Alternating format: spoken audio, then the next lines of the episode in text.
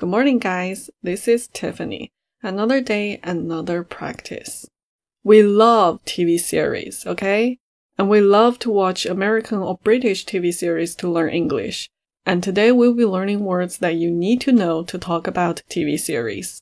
那今天我们要练习的就是你跟朋友、同事聊剧的时候需要用上的单词，并且往下滑动可以看到本期节目的所有文稿。我们来看第一个单词，叫做 binge watch，煲剧刷剧。一集连一集不停歇的看剧的意思。我们来看一下例句：My sister is coming over to binge watch Netflix shows and eat popcorn for the rest of the night。我的妹妹今晚会过来一起边刷网飞的剧边吃爆米花。My sister is coming over to binge watch Netflix shows and eat popcorn for the rest of the night。那跟刷剧经常联系在一起的一个词叫做 addictive，使人上瘾的。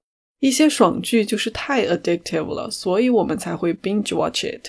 那我们来看例句：Netflix has become a master of releasing their own TV series, and all of them are so addictive。网飞已经成了出品自家剧集的大师，而且这些剧都很让人上瘾。这个句子里出现的 release 就是发布的意思，发布新产品、新歌或者新的电视剧、电影都可以用 release 这个单词来表示。Netflix has become a master of releasing their own TV series, and all of them are so addictive. 接下来这个单词呢叫做 episode，一集、集数的意思。比如说，我们这个电台每一集的标题都是 e 多少多少，这个 e 字母代表的其实就是 episode。The most popular episode of Friends was when Chandler and Monica got married. 老友记中最受欢迎的一集是 Chandler 和 Monica 结婚的那一集。The most popular episode of Friends was when Chandler and Monica got married. Number four, finale. 这个单词跟 finally 长得特别像，因为它们是同根词，意思也比较接近。Finale 是名词，讲成大结局的意思。那我们也经常说 season finale，季中一季的最后一集。During the reality TV show finale, the cast members met to discuss the drama that occurred during the season. 在这个真人秀大结局的那一集中，参演人员聚在一起讨论这一季当中发生的戏剧性场面。During the reality TV show finale, the cast members met to discuss the drama that occurred during the season. 接下来我们来说说电视剧的不同种类。 其实大家对大多数的类型应该都是比较熟悉的，比如说 sitcom 是情景喜剧，thriller 是惊悚剧。那我选出来的这个词呢，叫做 period drama，其实它也就是 historical drama，历史剧，设定在过去某个特定时期的剧。比如说最近比较火的 The Crown 王冠，The Queen's Gambit 女王的棋局，还有 Downton Abbey 唐顿庄园，这些都是典型的 period drama。我们来看例句。The Queen's Gambit is a period drama about a chess prodigy, though you don't need to know much about chess to get some kicks out of it. 女王的棋局是一个关于国际象棋天才的历史剧，当然你不需要知道太多关于象棋的知识也能爱上它。这个例句中有一个短语叫做 get some kicks out of something，就是喜欢某事，觉得某事很有趣的意思。The Queen's Gambit is a period drama about a chess prodigy though you don't need to know much about chess to get some kicks out of it。接下来一个单词叫做 cliffhanger，结尾悬念。The film ends with a cliffhanger, leaving the audience hungry for more。这个电影以悬念结尾，让观众想看更多。The film ends with a cliffhanger, leaving the audience hungry for more。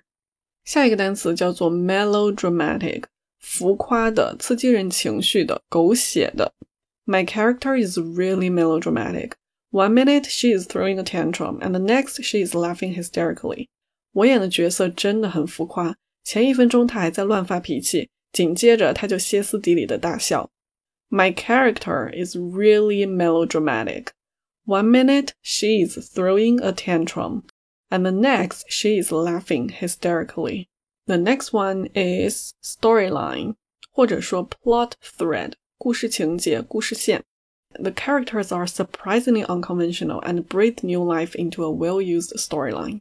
这些角色出奇的不俗套，给这个用烂了的故事情节带来了新意。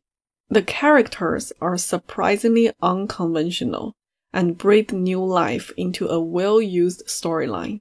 接下来这个单词叫做 spoiler，剧透。 跟它相关的这个短语叫做 spoiler alert，剧透预警。我们来看例句：Upset after reading the movie ending on Facebook, Lola reminded everyone in her online group chat to post a spoiler alert before spilling the beans. 忧伤于在脸书上看到了这个电影的结局，Lola 提醒他聊天群里的所有人在剧透前加上剧透预警。例句当中出现了一个俗语，叫做 “spill the beans”，泄露秘密。 在这个语境下呢，是剧透的意思，但它实际上更多会用于大家聊八卦的时候。spill the beans。最后一个单词叫做 spin-off，衍生剧。比如说，Young Sheldon，小谢尔顿就是《The Big Bang Theory》生活大爆炸的 spin-off。The BBC has announced plans to create a spin-off series from Doctor Who. BBC 已经宣布了开发《奇异博士》衍生剧的计划。The BBC has announced plans to create a spin-off series from Doctor Who. That's it for today, guys. And tell us your favorite TV series in the comment section below. 欢迎大家评论分享你最喜欢的英剧美剧。Also, I just made a video about my favorite quotes from The Queen's Gambit on Bilibili. So go over there and check it out. 我刚做了一个女王的棋局经典台词的视频，大家可以在 B 站搜索“路夫古德德”观看。And please like and subscribe. Thank you so much for listening. Have a wonderful day and see you tomorrow.